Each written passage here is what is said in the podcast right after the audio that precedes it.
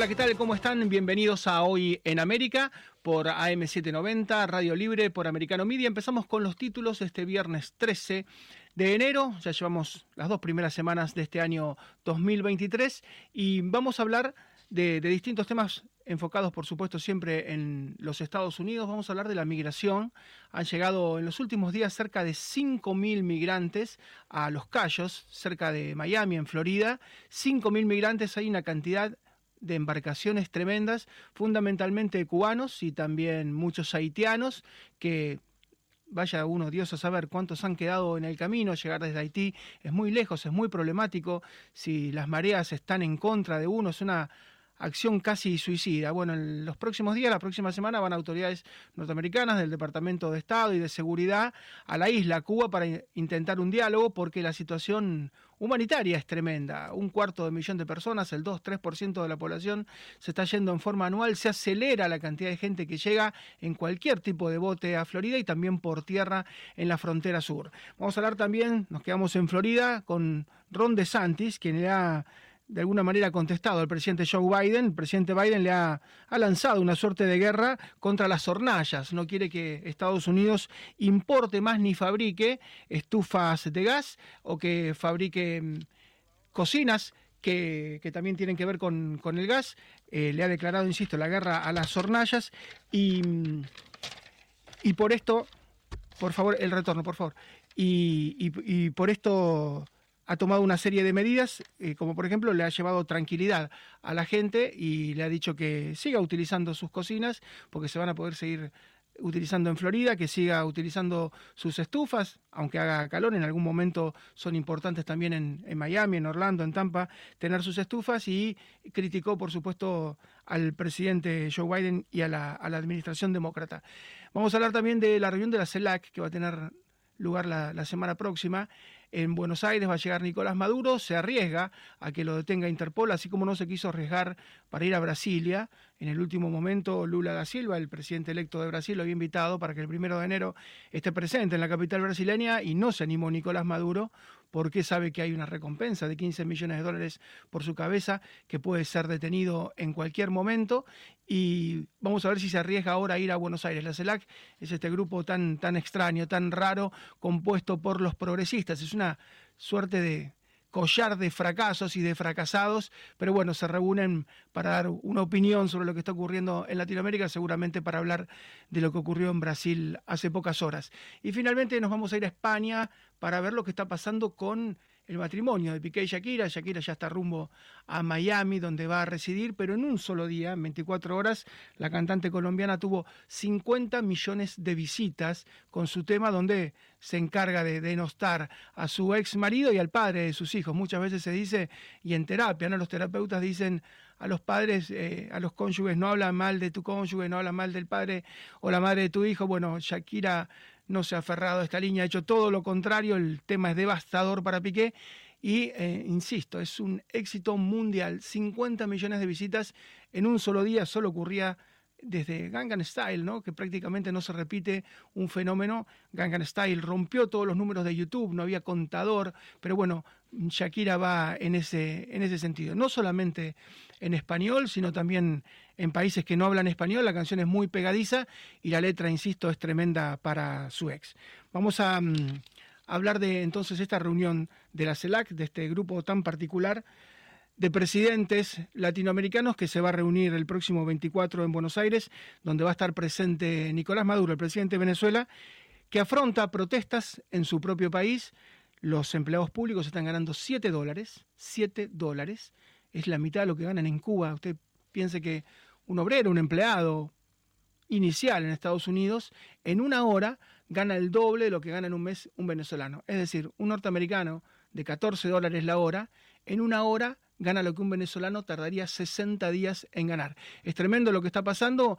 A nivel privado los salarios son un poco mejores, pero han puesto tanta gente en el Estado, han hecho una elefantiasis y una monstruosidad con PDVSA y con los ministerios que ya no tienen cómo pagarle y por eso solamente le pagan 7 dólares. ¿Ustedes me confirman si estamos con Sánchez Berzaín? Ah, estamos con Carlos Sánchez Berzaín, quien fue varias veces ministro de Gobierno, ministro de Defensa de Bolivia, es un analista internacional muy prestigioso. Doctor, ¿cómo le va? Mucho gusto, a sus órdenes, buen día.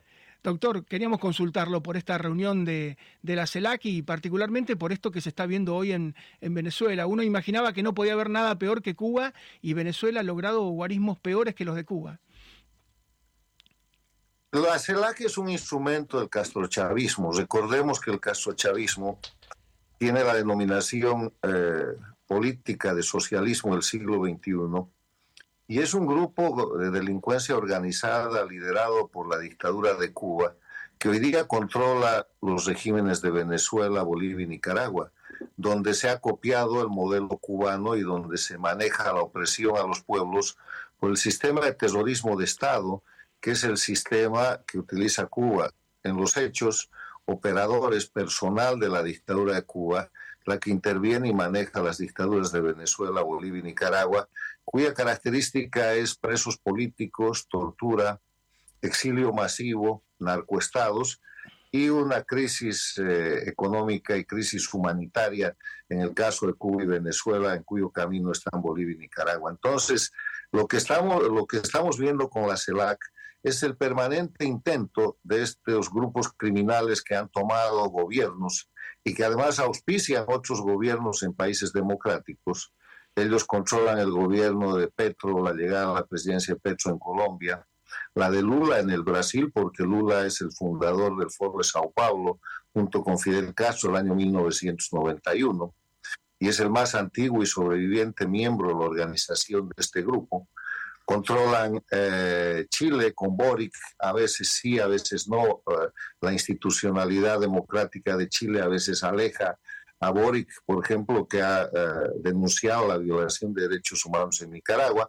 Pero con ese grupo de países y con gobiernos paradictatoriales como el de Argentina, con Fernández Kirchner y López Obrador en México, que están totalmente al servicio de la dictadura cubana, organizan este tipo de pseudo organizaciones como la CELAC. Y en el caso específico de la CELAC, el propósito es reemplazar, tratar de debilitar a la Organización de Estados Americanos y tratar dentro de la Organización de Estados Americanos de darle un golpe que reemplace al secretario general Luis Almagro. Y están en ese intento. No van a ir a ninguna parte como ha sucedido en los últimos años, pero manipulan los recursos de los países, manipulan la representación internacional y crean escenarios de crisis que ayudan a disfrazar y distraer los crímenes de lesa humanidad que se están cometiendo hoy día en tiempo real en Cuba, en Venezuela, en Bolivia y en Nicaragua. Y el tema de Venezuela no es sino la expresión en números más grandes de los crímenes cometidos en Cuba, porque Venezuela tiene 45 millones de habitantes más o menos, Cuba 10, entonces una crisis de cinco veces más grande que la, que la cubana, una crisis humanitaria en Venezuela que ha puesto en el exilio a 7 millones de venezolanos y que ha hecho junto con Cuba del exilio y de la migración el mecanismo de presión, de ataque asimétrico contra las democracias de la región. Así es, y mm, es muy preocupante lo que pasa en Perú, donde se intentó dar un golpe al Parlamento, lo que pasa en Bolivia, que trata de anexar a Puno, ¿no? Y bueno, trata a Evo Morales de meterse, lo que pasa en Brasil, ¿no? Donde se están restringiendo las libertades, y lo que va pasando en cada uno de los países, uno ve, como usted dice, un plan coordinado detrás. Es lo mismo, mire, hay dos Américas en el siglo XXI, lamentablemente. Una es la América democrática y la otra es la América dictatorial. El año 1999 en las Américas solo había una dictadura que era la de Cuba y estaba agonizando. Pero llegó al poder en Venezuela Hugo Chávez y de inmediato le dio dinero, le dio petróleo y puso en marcha un plan que sorprende al siglo XXI y que encuentra a la democracia totalmente eh, sorprendida, eh, que es la creación de este movimiento al principio populista, liderado por Hugo Chávez, con toda la tecnología criminal de Cuba.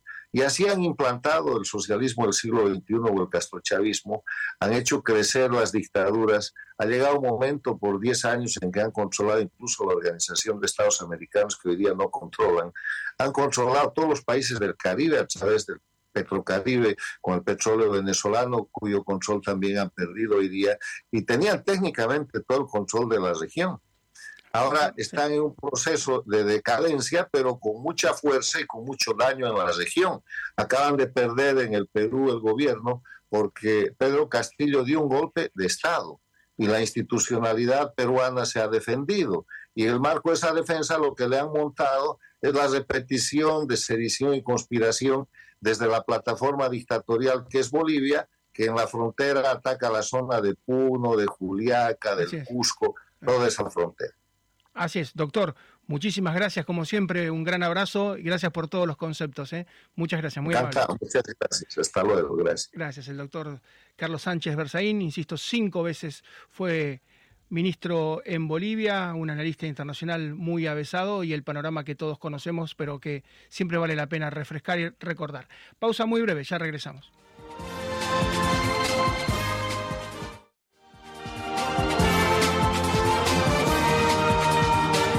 Vamos a escuchar al gobernador de Florida, Ron DeSantis. En el día de ayer le contestó al presidente Joe Biden, quien le ha declarado prácticamente una guerra a las hornallas, ¿no? A las hornallas de la cocina y también a las estufas, quiere que no se importen más estufas y cocinas de gas y que no se fabriquen más en Estados Unidos porque supuestamente hay un 40% de ellas que despiden monóxido de carbono. Entonces, en lugar de mejorar la ventilación o de tomar medidas de seguridad, quiere directamente prohibirlas. ¿no? Sería como, como hay accidentes en autopistas, que no haya más autos, como cada tanto se cae un avión, que no haya más aeropuertos. Es una cuestión muy extraña la del gobierno federal, pero escuchamos a Ron DeSantis.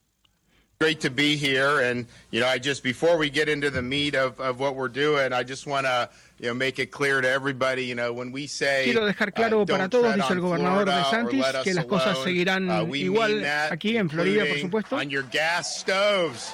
Muestra You're not taking una cocina our en gas cámara stoves y away from una us. That is your choice. y dicen And es I su decisión. people Mucha who cook gente a lot las do not utiliza want para to part with cocinar, their gas mucha gente las utiliza para we're going to stand calefaccionarse. up for that. You know, Es su elección. this to try to do it, and they want to do it. I mean, let's just be honest. van a seguir haciendo Uh, lo que a ustedes les parezca.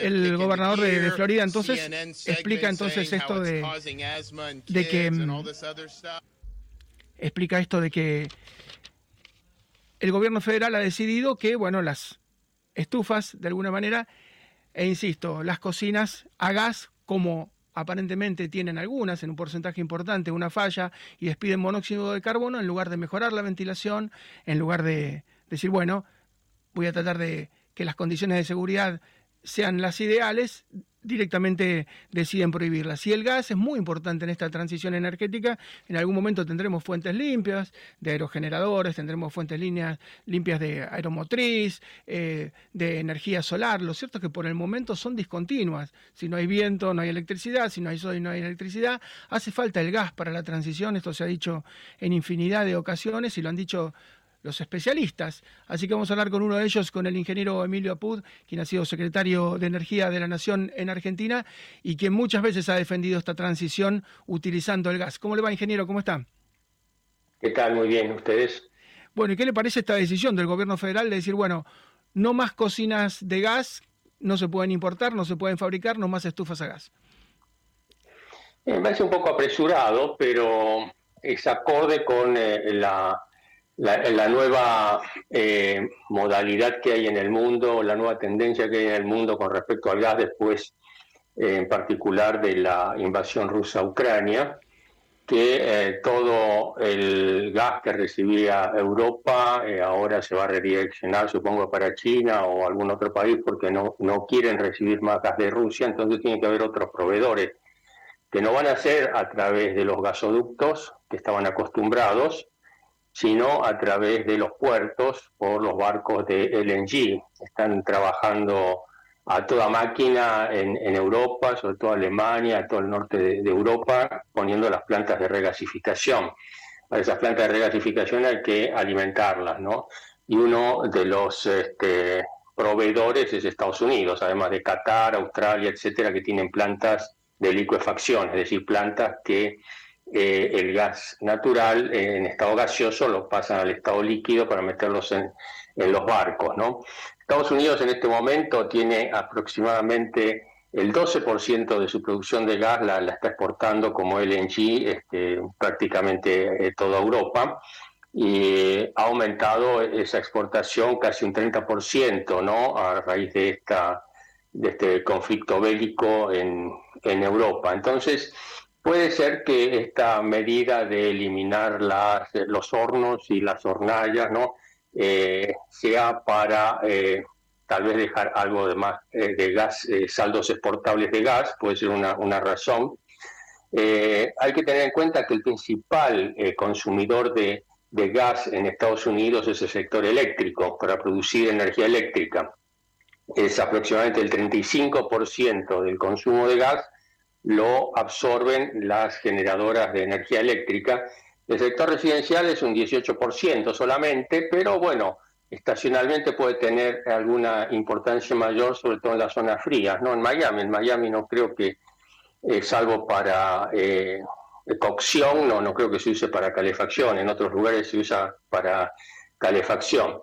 Eh, de todos modos, la tendencia tiene que ser a eh, tanto la calefacción como la cocción, este, hacerla a través de, electricidad, pero no sé si, si este apuro ¿no? de, prohibir la fabricación de, cocinas a gas este, eh, obedece a lo que dice Ron DeSantis, que es para evitar la emisión de monóxido de carbono o más para liberar parte del gas, que no, no se va a liberar mucho porque si tienen todos cocinas eléctricas va a haber que producir más electricidad y si no hay más energías renovables van a tener que, usar más gas dentro de la electricidad, ¿no? Así es. Eh, Usted sabe que con sí. Usted sabe que, por supuesto, que Estados Unidos tiene un desarrollo muy suburbano, ¿no? Basado en el auto, la gente vive en lugares suburbanos y después, bueno, va a trabajar, se moviliza y es imposible hacer una red de gas, no sé, por ejemplo, en Los Ángeles, que es una ciudad que tiene 250, 300 kilómetros, 200 millas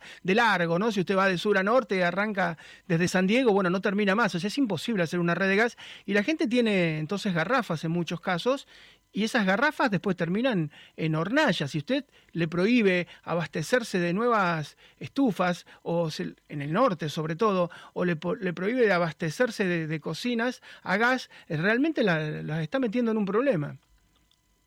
Sí, no, van a tener que usar este, cocción eléctrica, que coincido que es muchísimo más sana porque no emite ningún gas. Cuando usted pone un alimento dentro del horno, se, se cuece con eh, los gases de combustión también, ¿no? O sea, no, eh, lo más racional sería la electricidad. Pero es cierto que en la transición este, el gas natural es el, combustible, y lo hemos hablado en otras oportunidades, es el combustible que va a cerrar este, la, época de, los hidrocarburos, ¿no? Pero es necesario porque es el que menos contamina. Fíjese que este, están eh, habilitando ahora, porque hubo un crecimiento con el invierno fuerte que tuvieron ahí en Estados Unidos el año pasado, hubo un pico de la demanda de electricidad. Eh, perdón, eh, me refiero al calor, no al invierno, después hablamos del invierno. Con el calor fuerte que tuvieron en Estados Unidos, ¿no? Se accionan mucho todos los aparatos y todos los sistemas de refrigeración y se produjo un pico de este consumo de electricidad y, eh, por ende, como es el principal consumidor de gas, de este consumo de gas, ¿no? En el caso de la residencial, es, eh, si bien es el, el 18%, como decía antes, ¿no? se produce en los momentos de más frío. ¿no? Lo, de Florida me parece que es marginal. Si, eh, cocinan o no cocinan con gas, este, no, no, no le veo, sinceramente, tendría que consultar a un analista político de, Estados Unidos, pero desde el punto de vista técnico y económico no, no, no veo la necesidad o la urgencia de imponerlo así. ¿no? La gente de a poco eh, como el, gas eh, en los próximos años eh, va a tener un precio alto. Se, estima que en, en Europa el año que viene el gas natural licuado va a estar muchísimo más caro, entonces va a ser muy atractivo para las empresas de gas de todo el mundo proveer de gas a través de gas natural licuado a Europa y bueno, después de abastecer su demanda local. Entonces se puede reemplazar, bárbaro, pero no está todavía el sistema eléctrico estadounidense en condiciones de reemplazar el gas, ¿no? O sea, eh, va a tener que usar más gas y aumenta el consumo porque la otra es lo que están haciendo y lo que hicieron por esa demanda fuerte que hubo en el último verano que este, si no habilitaron más plantas a carbón fue porque directamente las minas estaban desactivadas, muchas de ellas, por el, tema del calentamiento global, que es una política de Estado de ir eh, cada vez usando menos carbón, que es eh, muy emisor de, anhídrido carbónico. Así es. Entonces, eh, sí, yo creo que este, hay que considerar esto como a lo mejor una, una, señal política del gobernador, pero no, no, no creo que este, influya mucho en toda la política energética que se basa más en lo que produzca Estados Unidos y en lo que este, los saldos exportables que tenga para eh, poder abastecer en estos momentos a, Europa, no solamente por una cuestión económica, porque eh, es un, bastante rentable exportar a Europa, sino por una cuestión de solidaridad con el continente europeo que se quiere sacar de encima las provisiones de Rusia que le están financiando paradójicamente la guerra a Putin. ¿no? Ingeniero, como siempre, un gran abrazo y muchísimas gracias. ¿eh? un gusto que les vaya bien, buen año. El ingeniero Emilio Apud, ex secretario de Energía de la Nación en Argentina y un experto Ustedes saben que mientras Estados Unidos toma este tipo de medidas de electromovilidad y de cuestiones ecológicas, del otro lado, en el otro extremo del planeta, China hace absolutamente todo lo contrario. Es el país que más contamina del mundo, lejos, muy por encima de Estados Unidos, muy por encima de Europa y de los países más poblados, y logra así su desarrollo. Y con ese desarrollo, en base a destruir los ríos, destruir el aire, destruir el ambiente y una política verdaderamente suicida, después tiene una exportación monumental que ¿dónde termina? Bueno, en Europa y en Estados Unidos. Entonces, las leyes deberían ser parejas para todos eh, y cualquiera de estas medidas tiene que ser consensuada y que todas las potencias hagan lo mismo, si no uno le saca mucha ventaja al resto. Pausa muy breve, ya regresamos en un minuto nada más.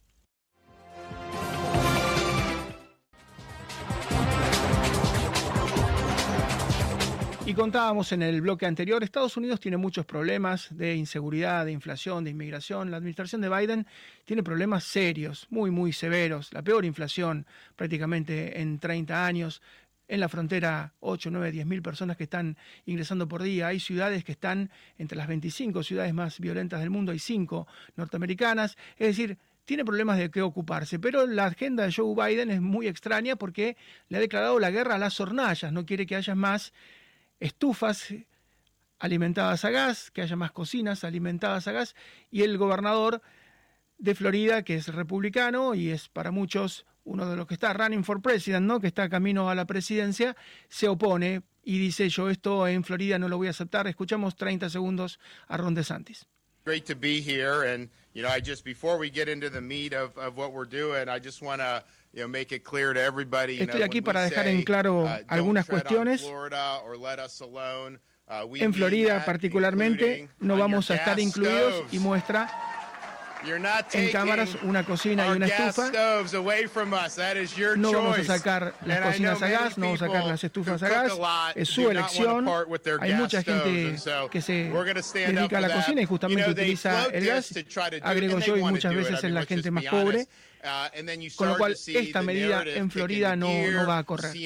Esto decía el gobernador de Florida en las últimas horas y vamos a preguntarle al doctor Daniel Montanat, quien fuera secretario de Energía de Argentina y titular de la petrolera estatal también de yacimientos petrolíferos fiscales. Doctor, ¿cómo le va? ¿Qué le parece esto que para la transición muchos dicen hay que usar el gas, pero Estados Unidos se ha dedicado de alguna manera o está proponiendo que no se utilice más gas a nivel domiciliario? A ver, primero, gusto dialogar contigo. Estados Unidos es el principal productor mundial de gas natural en este momento. Eh, Rusia era hasta el conflicto con Ucrania, la invasión a Ucrania, el primer exportador mundial. Pero Estados Unidos es el principal productor mundial. Entonces, eh, tiene que desarrollar demandas eh, un productor de la magnitud de Estados Unidos. Ya se autoabastecen ustedes en gas natural. El gas natural ha sustituido el carbón mineral en Estados Unidos en la generación de electrones eso ha reducido mucho la contaminación porque el gas natural es mucho menos contaminante que el carbón. Pero bueno, hay que seguir buscándoles demanda. En la Argentina que tenemos una matriz muy gasificada, por ejemplo, el gas natural tiene demandas en el parque vehicular. Hay un parque vehicular que funciona a gas natural comprimido. Eh, en Estados Unidos y en la Argentina el gas natural también se usa para la calefacción en algunos estados. Y en la Argentina el gas natural también es fundamental para la cocción. Esto es lo que se está discutiendo en, en Florida. En Florida, como ustedes tienen un clima bastante estable, pocos días fríos, hay baja estacionalidad eh, fría invernal, el gas natural tiene sentido en el uso también con cocción para usarlo en, los hornos. Así que me parece razonable seguir buscándole demanda al, al gas natural y las demandas que tiene tratar de preservarlas porque gracias a la revolución del shale gas, Estados Unidos ha pasado a ser, vuelvo a reiterar, el principal productor mundial de gas en el mundo. Así es, usted se imagina en las ciudades del norte, ¿no?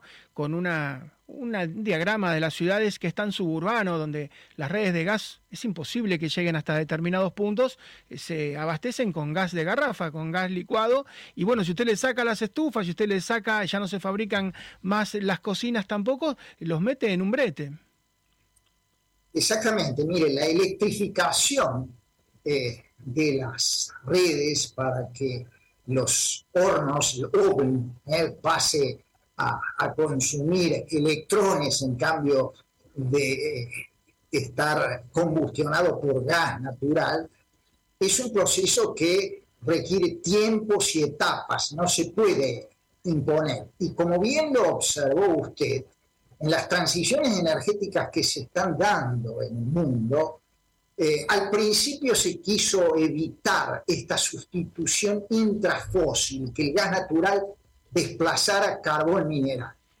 Bueno, eh, el mundo ha llegado a la conclusión de que no, hay una etapa de sustitución intrafósil donde el gas natural tiene un rol. Así que si ustedes tienen redes de gas eh, en Florida, las van a tener que seguir utilizando. Estoy de acuerdo que se sigan usando hornos a gas y en todo caso dejemos que la transición vaya haciendo mover las cosas hacia a lo mejor mayor electrificación en los edificios, nuevos edificios con redes más eléctricas, pero eso lo van a hacer disposiciones, regulaciones sensatas y la operación del, mercado. ¿eh? El mercado eficientemente asigna aquellos recursos para que lleguemos con energía a los hogares que sea eficiente, poco contaminante y barata. Doctor, como siempre, un gran abrazo y muchísimas gracias, ¿eh? muy amable. Un gusto dialogar contigo. Gracias, el doctor Daniel Motamat, exsecretario de Energía y ex titular de Yacimientos Petroleros Fiscales, una de las compañías petroleras más importantes de Latinoamérica. Vamos a cambiar de tema y vamos a distendernos un poquito porque la industria editorial está realmente en un grave problema. Se han cerrado librerías a lo largo y ancho de todo el mundo y los libros no andan muy bien. Muchas veces se dicen que los medios no compiten, que de alguna manera los medios se van complementando, pero no, no es verdad. Hay medios a los cuales le va peor. A los diarios, por ejemplo, de papel les va muy mal, cada vez tiran más, y a los libros de papel le va muy mal. La gente lee en Kindle o lee en los ebook o directamente no lee. Y contra la corriente el, libro de Harry, el príncipe de Inglaterra, el duque de Sussex, eh, ha sido un enorme éxito, vendió 400.000 ejemplares el primer día, siguió vendiendo una enormidad y bueno, vamos a hablar de esos libros tipo El Código da Vinci, tipo este de Harry, em, tipo Harry Potter, que siguen siendo un éxito y que después terminan siendo un éxito también en el cine. María Rita Figueira tiene un informe al respecto. María, ¿cómo estás? ¿Qué tal, Marcelo? Sí, vamos a compartir con la audiencia 10 películas que son todas ellas basadas en una novela. Y vamos a ver cómo le fue a cada uno y qué, a cada una y qué repercusión tuvo a lo largo de los años. Vamos a comenzar con la madre de todas las películas, que es Lo que el viento se llevó. Se estrenó en 1939, pero es adaptación de una novela de Margaret Mitchell que se vendió muchísimo, se, leyó muchísimo había sido publicada en 1936, una novela de más de mil páginas y que por supuesto habla de la guerra de secesión, pero sobre todo la gente la compraba por la historia de amor y por supuesto también toda la cuestión de norte y sur, sur y norte de Estados Unidos. Hasta el día de hoy seguimos hablando de la película, mucho más que de la novela. De superproducción vamos a otra reciente, Parque Jurásico. Mucha gente no sabe que es una novela, la de Michael Crichton, Debo confesar que a mí la película me fascinó, entonces quise saber cómo se explicaba todo eso que Spielberg había logrado, que es una maravilla, cómo se, cómo se describía desde el punto de vista de la literatura. Y si les interesa el tema, no dejen de leer la novela porque es excelente. Pasan cosas distintas porque hay necesidades cinematográficas, pero es realmente muy, muy buena la novela también. Madame Bovary, acá gana la literatura, porque pasan las décadas, pasan los años y seguimos hablando de la novela de Gustave Flaubert. Han hecho muchas versiones, me quedo con la película de Chabrol, protagonizada por eh, Isabelle Huppert, que hace una Emma Bovary excelente, pero estas son buenas películas y ahí quedan. En cambio, la novela en este caso vence al cine. El Padrino, Mario Puzo escribió esta novela, Francis Ford Coppola la convirtió en una obra de arte, y si bien Puzo eh, colabora en, el guion de la película, todos hablamos de este film, que es uno de los más queridos y buscados y no se termina nunca, lo vemos 80.000 veces, acá gana el cine, porque el padrino trasciende más que la novela en sí misma. Si yo les hablo de Stanley Kubrick, Stephen King y Jack Nicholson, ustedes van a decir, bueno, tiene que surgir algo muy bueno, claro que sí, El Resplandor. La película ahora es de culto, pero en su momento no, fue, no tuvo gran repercusión ni gran recepción por parte del público y de la crítica y con los años se ha convertido en una de las películas más importantes, pese a que Stanley Kubrick, con el talento que le conocemos, no, no, no adaptó la novela de Stephen King de manera muy fiel pero hizo una versión libre estupenda. Acá yo diría que gana la película. Testigo de cargo es una novela de Agatha Christie. Agatha Christie, una de las escritoras más fructíferas, y sus novelas han sido adaptadas al cine en muchísimas oportunidades y siguen haciendo ninguna trasciende tanto como testigo de cargo. Hacemos un punto, ¿te, parece, María? Hacemos un punto y seguimos con la parte final del ranking del top ten. Y te quiero preguntar algo también de Shakira. Vos sabés que en un día, en un día logró 50 millones de reproducciones. Así que si querés, escuchamos un poquitito y, tratamos de entender esto, porque salvo Gangan Style, nadie ha tenido los números de Shakira. Insisto, esto pasó en apenas 24 horas. Hacemos la pausa muy breve y volvemos con el final del top ten.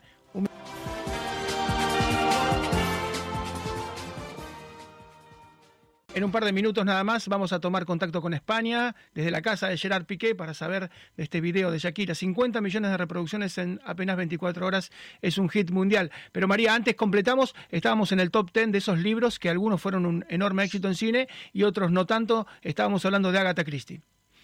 Sí, Agatha Christie todas sus versiones. Yo creo que una de las mejores películas es Testigo de Cargo, Charles Lafton, de fines de la década del 50, Marlene Dietrich, Tyrone Power la Vuelta al Mundo en 80 días, Julio Verne, uno de los escritores con mayor imaginación en la historia, un visionario verdaderamente. Y bueno, también hay muchas versiones. La Vuelta al Mundo en 80 días, 80 días es una de las novelas que se adaptaron al cine, con David Niven, Cantinflas y un cameo de figuras pero alucinantes.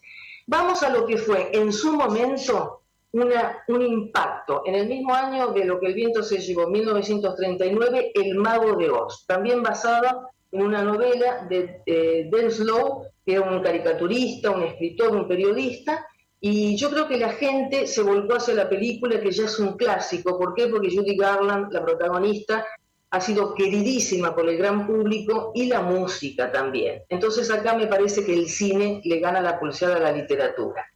Y si hablamos del mundo infantil, para llamarlo de alguna manera, Harry Potter, como vos muy bien lo mencionabas y muchas veces en este segmento lo ponemos de ejemplo, bueno, eh, es una explosión de éxito tanto desde el punto de vista del mercado editorial, con la venta de ejemplares que siempre es récord, y también el público que se acerca a los cines y después toda la repercusión del universo Rowling y el universo Harry Potter.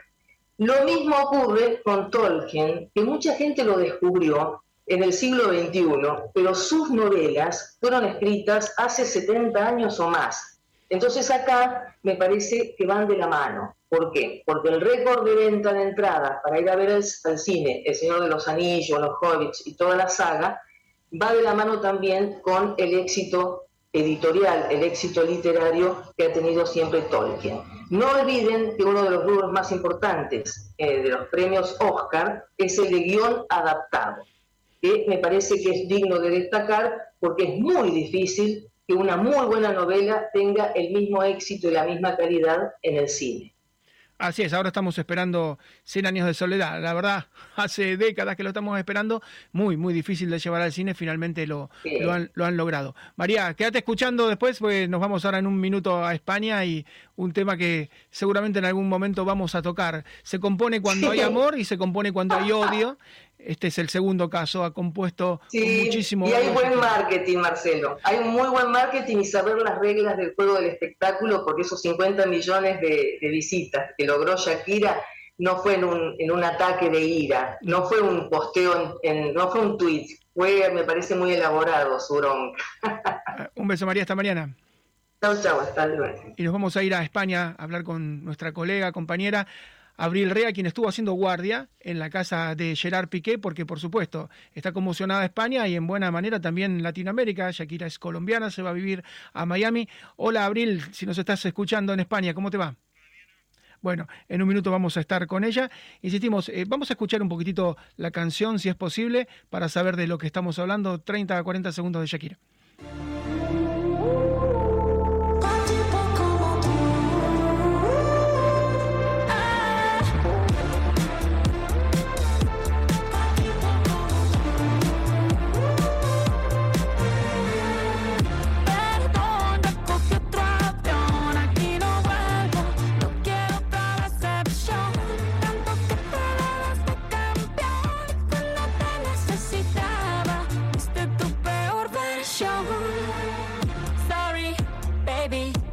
myself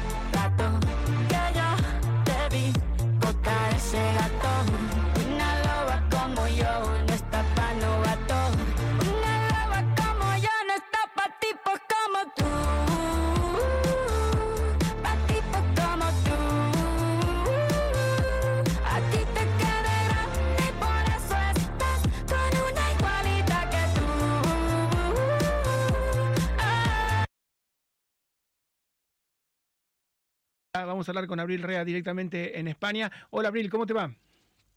Hola, ¿qué tal? Buen día para todos ustedes. Aquí estamos, siguiendo con la noticia desde ayer. Te veíamos de guardia en la casa de Gerard Piqué. ¿Aparece Piqué o realmente no, tiene muchas ganas de hablar? No, no, no. Realmente está esquivando a los periodistas, a la prensa. Eh, que esto, bueno, desde ayer estamos todos en, en, el departamento. Les comento que el departamento de Piqué tiene dos entradas. Una, que es la entrada eh, donde entra por, por el garage con, con, su coche, que siempre entra por ese lugar con su coche. Y después tiene otra entrada que no la utiliza, pero bueno, eh, Piqué ya nos tiene acostumbrados a hacer ese juego, ¿no? De, de, esquivar a la prensa. Ayer estuvimos desde muy temprano todo el día y no apareció. Después surgió la, la noticia que él estaba fuera. Y bueno, hoy temprano lo mismo, y temprano estuvimos de, desde muy temprano en el departamento esperando que él llegue. Y bueno, por ahora no, no, no ha tenido contacto con la prensa Piqué. Y ya ha empezado, que lo hable. Ya, ya ha empezado a pagar, te decía. Abril ha empezado a pagar porque él ya no juega más en el Barcelona, se retiró, en la selección española se retiró, pero es un hombre de negocios, es quien organiza la Copa Davis y le han quitado la Copa Davis, ha empezado a pagar, no sé si tiene que ver con esto, pero la debe estar pasando bastante mal. Bueno, resulta que sí, con respecto a la Copa Davis, justamente fue en el día de, ayer, que además de la canción de, Shakira, que fue dolor de cabeza para él, este, este nuevo eh, también escándalo, ¿no? Que involucra a su empresa Cosmos, que no va a renovar el, contrato para, para, para la Copa Davis, que estaban negociando números, estaban tratando de cerrar un fijo, pero bueno, no llegaron a ese acuerdo y entonces la empresa de Piqué se desliga ya de, la Copa Davis. Esto, bueno, es un golpe también a la, empresa de él, una empresa que igualmente está creciendo. Decía esto de que él no va a hablar con la prensa, si bien nosotros estamos ahí en, en guardia, él, va a decidir hacerlo de otra manera, lo está haciendo de otra manera, a publicar estos tweets llamativos. Al poca, a las pocas horas que, salió el tema, la canción, eh, ha publicado un tweet bastante llamativo, con unos payasitos, tratando esto de un circo. Eh, y luego también volvió a hacer un tweet bien dirigido a lo que es la liga que le está preparando el torneo de streaming, pero así también un dardo para un mensaje para Shakira, ¿no? Que, esto es como un circo, así lo toma también del entorno de, de, Piqué. Igualmente fuentes cercanas a Piqué han dicho que él quiere ya, como digamos, no, no darle importancia al tema quiere dedicarle tiempo a sus hijos y, no trascender. Pero bueno, la situación realmente es otra, porque la realidad aquí en España es que todo el mundo está hablando de este tema. Y, Abril, eh, dice la canción, perdón, ya cogí otro avión, dice Shakira, aquí no vuelvo, no quiero otra decepción. Muchos dicen que viene a Miami, ¿no? Que se va a radicar finalmente Shakira Exacto.